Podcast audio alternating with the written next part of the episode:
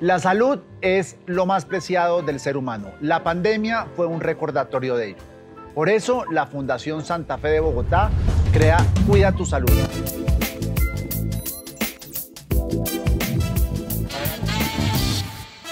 Ustedes nos están sugiriendo semana a semana cuáles son los temas que quieren que tratemos y el de esta semana es diabetes. Los invitamos a que nos sigan en YouTube o en las plataformas de podcast desde donde nos estén escuchando, que se suscriban, que activen la campanita y así los estaremos notificando cada vez que hay un nuevo capítulo semana a semana. Bueno, a lo que vinimos y es hablar de la diabetes. Y con nosotros está el doctor Andrés Jaramillo, quien es médico internista endocrinólogo, jefe de la sección de endocrinología de la Fundación Santa Fe de Bogotá y director de la clínica de diabetes de esta misma institución. Doctor Jaramillo, bienvenido a Cuida tu Salud y qué cargo tan largo. Sí, un poco largo, pero bueno, muchas gracias a ustedes por esta invitación y y la idea es que hablemos el día de hoy sobre diabetes, una condición bastante prevalente a nivel mundial. Ok, perfecto. Bueno, doctor, ahora sí, la diabetes. Empecemos por lo básico. ¿Qué es la diabetes? La diabetes no es más que un conjunto de condiciones que se caracterizan por el aumento de la glucemia sanguínea o el aumento del azúcar en la sangre. Esto es muy importante porque fuera del nombre, este aumento de la glucemia en sangre y persistente en el tiempo puede conllevar a presentar complicaciones. Y estamos hablando de complicaciones como ceguera, como pérdida renal y requerimiento de diálisis, amputaciones en extremidades inferiores y infarto agudo del miocardio y enfermedad cerebrovascular. Entonces, la diabetes, fuera de solamente subir la glucosa, es el desarrollo de estas complicaciones. Por ende, debemos hacer un adecuado diagnóstico y un muy buen tratamiento para evitar estas complicaciones. Bueno, la pregunta que le iba a hacer era por qué era tan peligrosa, pero lo acaba de responder usted, que es ceguera y demás. Pero ¿por qué, por qué la diabetes puede terminar en eso? Esto es principalmente por un inadecuado control de esta condición. Y esto es algo que siempre propendemos en todos nuestros pacientes, que si uno tiene el diagnóstico, lo más importante y más allá de hacer el diagnóstico es que te mantengas adecuadamente controlado para evitar esas complicaciones. Entonces, el mal control metabólico o el mal control de esta condición es la que nos conlleva al desarrollo de las complicaciones. Una pregunta, ¿la diabetes está directamente relacionada con malos hábitos de vida o una persona puede desarrollar diabetes pese a ser saludable? Bueno, eh, sí y no. Sí, porque estos son los principales factores para el desarrollo de esta condición. Más adelante hablaremos de los diferentes tipos de diabetes, pero hay una diabetes, la diabetes tipo 2, que se relaciona mucho con los inadecuados hábitos alimentarios, con la falta de actividad física y con algunas características genéticas, ¿no? Estos pacientes y sobre todo el sobrepeso y la obesidad. Estos pacientes tienen mayor riesgo de desarrollar esta condición si tienes estos factores de riesgo. Pero esto no quiere decir que si uno no tiene ningún factor de riesgo no debería también eh, hacerse exámenes y estar muy atentos, por, puedes desarrollarla, pero por otras condiciones. ¿Puede ser genético, por ejemplo? Hay una carga genética importante para la diabetes tipo 2. O sea, si mis padres son diabéticos, mis abuelos fueron diabéticos, yo tengo una carga genética para el desarrollo de esta condición, ¿no? Y por ende debo empezar a cuidarme desde edades tempranas principalmente teniendo una muy buena alimentación y haciendo actividad física. Esas son las, las, las, únicas dos recomendaciones que se le dan a las personas eh, respecto a la, a la, diabetes, es decir, que coman bien y que se ejerciten, o hay otros, otras recomendaciones que ustedes les dan a, las, a los jóvenes. Sí. Principalmente eh, porque de ahí parte todo, ¿no? Si tú tienes una muy buena alimentación, lo cual incluye en evitar azúcares y evitar bebidas azucaradas o el consumo excesivo de panadería, repostería y de harinas, esto te puede conllevar más adelante al desarrollo de diabetes y adicionalmente la falta de actividad física y el sedentarismo. Todas ellas confluyen para el desarrollo del sobrepeso y la obesidad.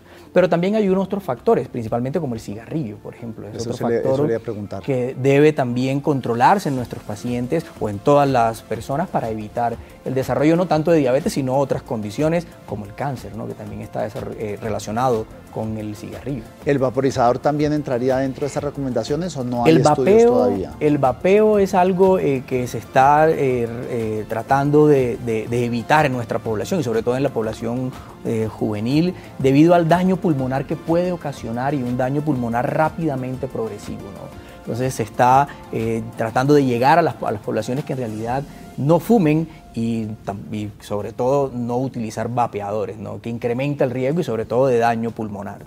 La diabetes normalmente cuando uno oye de ella la asocia más con personas adultas que con jóvenes. Esa proporción, más allá de ser una percepción que uno tiene, es la realidad. ¿Le da diabetes más a los adultos que a los jóvenes? Lo que pasa es que hay diferentes tipos de diabetes. Eh, hay cuatro tipos de diabetes. Por eso te dije que era un, grupo de condiciones que al final eh, su expresión era la hiperglicemia o el aumento de la glucosa. Entonces tenemos un grupo de pacientes que son los diabéticos tipo 1, tipo 1. que se da principalmente en personas jóvenes, niños y adolescentes, donde hay una destrucción de la célula que produce la hormona encargada de controlar el azúcar, que es las células betas en el páncreas que producen la hormona insulina. Si hay destrucción de estas células pancreáticas, este paciente rápidamente va a desarrollar diabetes y va a requerir esta hormona para controlarse en inyecciones. Ese es un tipo de diabéticos, tipo 1. El diabético tipo 2 es el que más vemos en el adulto pacientes mayores de 45 años que tienen sobrepeso, que tienen obesidad, que tienen malos hábitos alimentarios, que tienen el antecedente familiar y estos pacientes inicialmente se pueden tratar con medicamentos y en algunos casos requieren insulina. Y hay otros dos tipos adicionales que son los pacientes que desarrollan hiperglucemia por medicamentos o por trasplantes o por otras causas, se catalogan como diabéticos por otras causas. Y por último, la diabetes estacional, que da solamente en las mujeres embarazadas. Todo esto es, digamos que engloba el diagnóstico de diabetes. Entonces son varias condiciones. ¿no? ¿El de diabetes estacional dijo o gestacional? Gestacional. El de diabetes gestacional, una vez le da a la mujer embarazada, ¿eso ya permanece con ella durante el resto de su vida o es algo que va y viene? Habitualmente las mujeres que desarrollan diabetes gestacional eh, se pueden controlar durante el embarazo y muchas de ellas no terminan desarrollando diabetes en el siguiente año.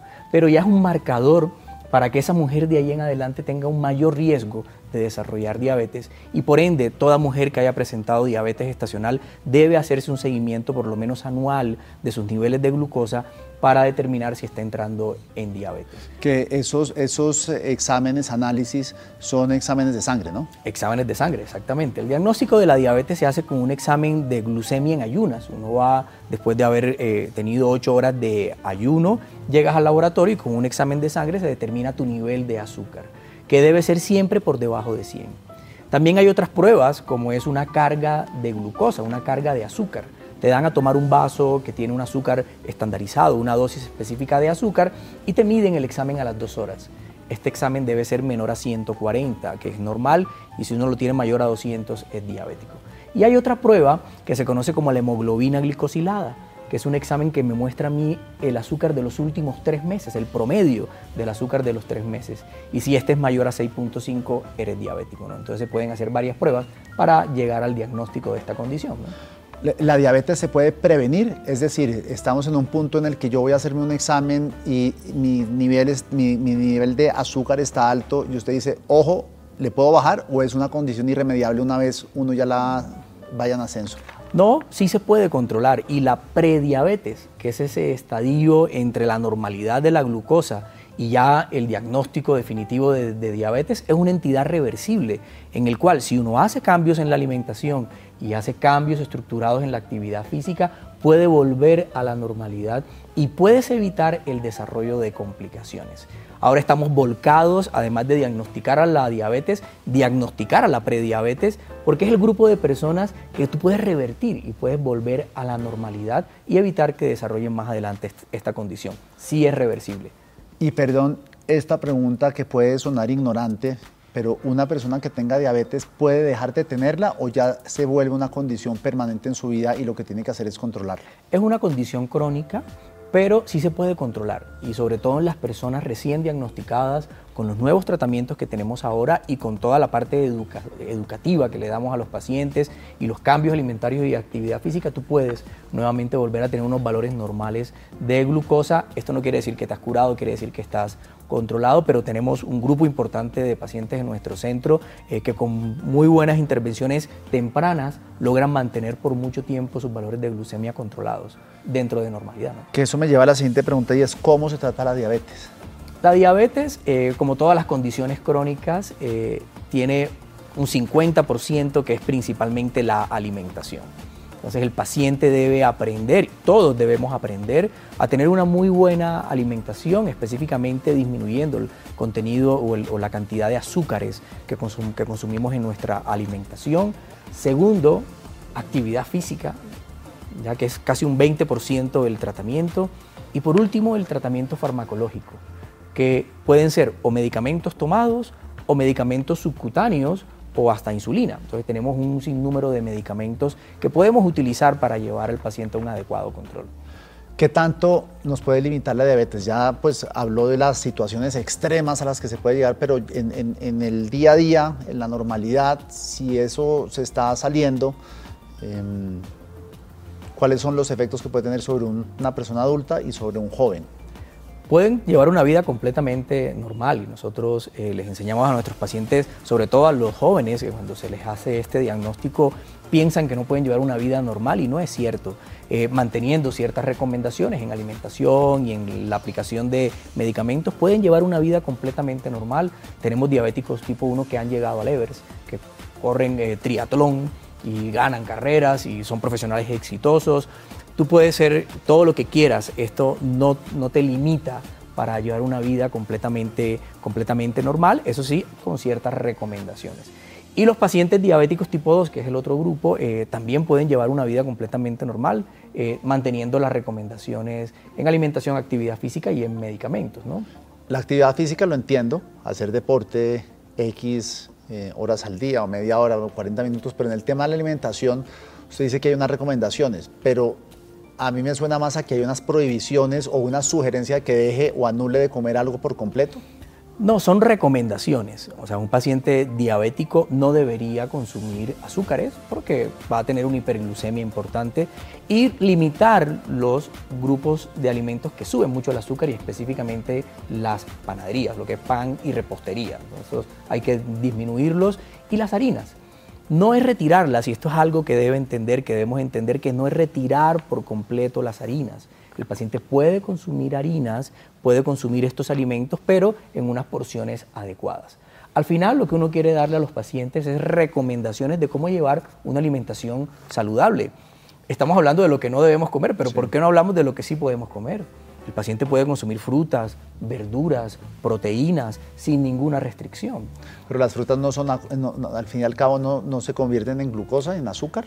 Pero en grandes cantidades. Entonces, por ejemplo, te pongo un ejemplo muy sencillo. Un pan tiene el 60% de su peso en azúcar, un pan. Una fruta, la, la, que más tiene dulce, por ejemplo, un mango, unas uvas, solamente tiene el 15% de su peso en azúcar. O sea, un pan tiene cuatro veces más azúcar que una fruta. ¿Por qué prohibimos una fruta y por qué el paciente sigue consumiendo panadería?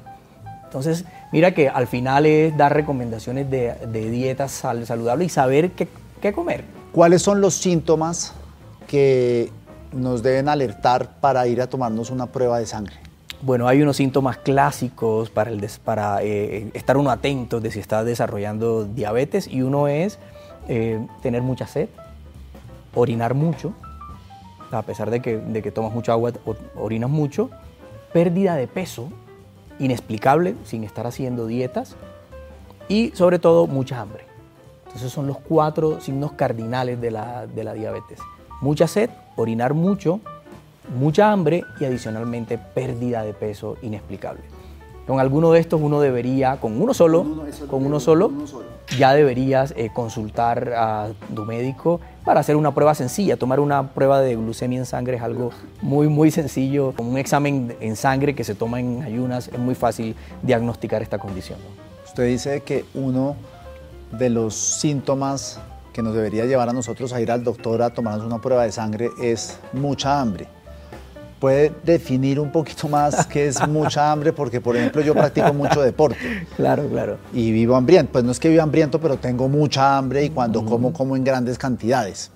¿Sí? Entonces usted me dice eso y ya me preocupa, pero ¿qué es mucha hambre?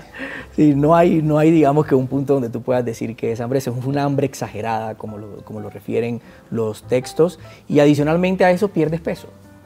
Entonces, ¿por qué si yo estoy consumiendo grandes cantidades de alimentos sigo perdiendo peso? Y ahí es donde debemos alertarnos, ¿no? Y sobre, oro, y, sobre todo la otra parte de muchos líquidos, o sea, tener mucha sed y orinar mucho, ¿no?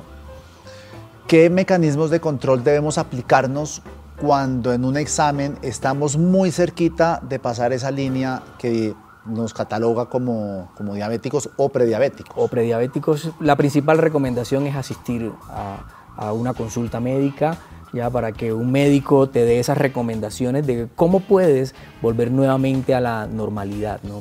Entender que la prediabetes es una condición reversible, eh, que podemos volver a la normalidad, entonces, eh, y es casi la misma cantidad de pacientes diabéticos. Estamos hablando que a nivel mundial hay cerca de 425 millones de personas diabéticas y que prediabéticas hay cerca de, de 380 millones. O sea, casi mil millones, pues 700 casi, casi es, es, la misma cantidad de diabéticos y de prediabéticos. Entonces debemos actuar en los diabéticos que ya están diagnosticados y tratarlos bien, pero también debemos actuar en los prediabéticos para evitar que se nos vayan a convertir en diabéticos. ¿no? ¿Por, por, por qué la ceguera? La ceguera principalmente es por daño en la retina, eh, una de las capas que tenemos atrás de los ojos, por donde, por donde tenemos la visión, al uno tener hiperglucemia, esta capa de la retina se va dañando, se producen sangrados, se producen hemorragias y el paciente puede quedar ciego. Por eso es tan importante tener el azúcar adecuadamente controlado y adicionalmente a eso, si uno es diabético, debe asistir a un control médico por el oftalmólogo por lo menos una vez en el año para mirar que no tengas ninguna alteración en los ojos. Y la, por ejemplo, y la amputación de las piernas, ¿por qué se da? ¿Por la amputación se da por dos alteraciones. Una parte, la neuropatía o la pérdida de la sensibilidad en los pies. El paciente diabético inadecuadamente controlado pierde rápidamente la sensibilidad en los pies. Y adicionalmente a esto, los vasos sanguíneos que llevan la sangre hacia los pies en el diabético tienden a taparse. Entonces tienes dos condiciones, no sientes y la circulación hacia los pies es inadecuada. Y por esto estos pacientes con cualquier lesión, una pequeña herida en el pie rápidamente puede infectarse y puedes terminar en una amputación. ¿Una persona delgada puede ser diabético? Sí, una persona delgada puede desarrollar diabetes tipo 1, que es un trastorno más autoinmune, que da más en niños y adolescentes, pero puede desarrollarlo. ¿no? ¿Cuál es el tratamiento que recibe un paciente diabético o prediabético en la Fundación Santa Fe de Bogotá? ¿Cómo es como esa cadena?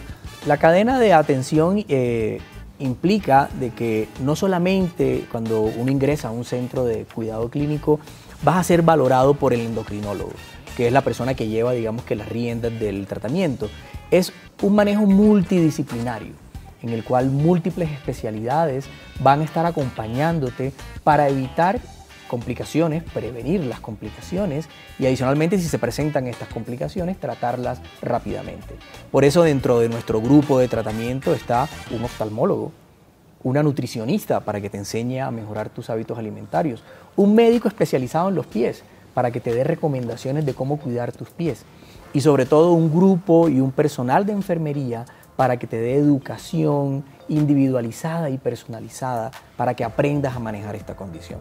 Y en algunos casos adicionales también entra cardiología, médicos del corazón, nefrólogo, médicos de los riñones y en que Eso es lo que usted dijo, las dos consecuencias podría ser infarto del miocardio o eh, daño renal, diálisis, diálisis exactamente. Y enfermedad vascular periférica también tenemos a cirujanos vasculares que nos ayudan al manejo del paciente. Entonces es un manejo multidisciplinario, integral para mantener al paciente adecuadamente controlado. No es solamente manejarle la glucosa al paciente, es hacerlo entender de que tenemos que ver todos estos aspectos en esta condición para prevenir complicaciones. Esa es la gran diferencia entre nuestro centro y, una atención por un médico por otro eh, individualizado. Un, un, paciente que sufra de diabetes y tenga los niveles altos, ¿se tiene que hacer un examen todos los días de sangre para Habitualmente los niveles? Habitualmente no es necesario eh, estar tomándose glucometrías, como se conocen, eh, en un paciente diabético que no utiliza insulina. O sea, estas pruebas de toma de glucosa en, en los dedos están hechos principalmente para pacientes que utilizan una estrategia de tratamiento más avanzado como es la insulina. ¿Por qué? Porque estos medicamentos se ajustan, la dosis se ajusta dependiendo del valor de glucosa. Que tú tengas en ayunas, por ejemplo, ajustas una insulina. si yo no utilizo insulina, no es necesario uno estar tomándose glucometría. Y siempre, todas las pruebas que uno se haga eh, en medicina es para tomar una decisión o es para eh, ajustar el tratamiento. Un, un recién nacido puede nacer con diabetes? Hay algunos tipos de diabetes, son eh, diabetes eh, neonatales, diabetes raras, ya, pero eso lo ven más los pediatras endocrinólogos, ¿no? no tanto nosotros como internistas que vemos adultos, pero sí, hay algunos, son casos raros, eh, pero sí hay diabetes neonatal. ¿no? Pero por ejemplo, si usted trata a una mujer embarazada, ¿Ella le puede pasar una diabetes al, bebé o no? Habitualmente no. Habitualmente los niños de las mujeres embarazadas tienen más problemas de aumento de peso, que se conoce como macrosomía. Son niños grandes, ya que pesan más de, de 4 kilos eh, al momento del nacimiento. Y, y estos niños pueden tener alteraciones metabólicas en el nacimiento y aumenta el riesgo de que ese niño más adelante desarrolle diabetes, pero no, no en ese momento. ¿no? Son otro tipo de, de complicaciones. Bueno, doctor, no sé si nos quedó alguna pregunta por fuera sobre la diabetes, me imagino que sí, pero si hay alguna concreta que no le haya hecho. Yo creo que el, punto más importante eh, es que todos estemos muy atentos a esta condición, que como les he dicho es algo muy frecuente en nuestra población, ya con prevalencias que pueden llegar hasta uno de cada diez eh, eh, personas pueden desarrollar esta condición. Por eso debemos estar muy atentos a uno, los signos clínicos de mucha sed, mucha orinadera, mucha hambre y perder peso. Y adicionalmente, si tenemos factores de riesgo que me pueden desarrollar esta condición, como malos hábitos alimentarios, falta de actividad física, sobrepeso y obesidad, asistir a controles médicos eh, para que te hagan exámenes y hacer, hacer un diagnóstico temprano. ¿no? Y si tienes el, diagnóstico de diabetes, eh, te invitamos a nuestro centro para que conozcas un manejo integral del paciente diabético. Con, en este momento tenemos más de 20 años de tener el centro y recientemente certificado hace año y medio por Joint Commission Internacional por unas buenas prácticas de cómo podemos hacer que nuestros pacientes estén adecuadamente controlados y adicionalmente que disminuyan la posibilidad de presentar complicaciones, que es lo más importante. Bueno, muchas gracias, doctor. Recuerden, chequeo anual de sus niveles de sangre. Si tienen sed, si tienen mucha hambre, si tienen... Orinas mucho. Orinas mucho. Y pierdes peso. Y pierdes peso, es un posible síntoma de que eh, tienes diabetes. Entonces, acuérdense de eso. Muchas gracias nuevamente y nos vemos en otro episodio de Cuida tu Salud. No se olviden suscribirse a la plataforma en la que nos estén viendo o escuchando, activen la campanita que cada semana habrá una notificación de un nuevo capítulo de Cuida tu Salud. Feliz semana.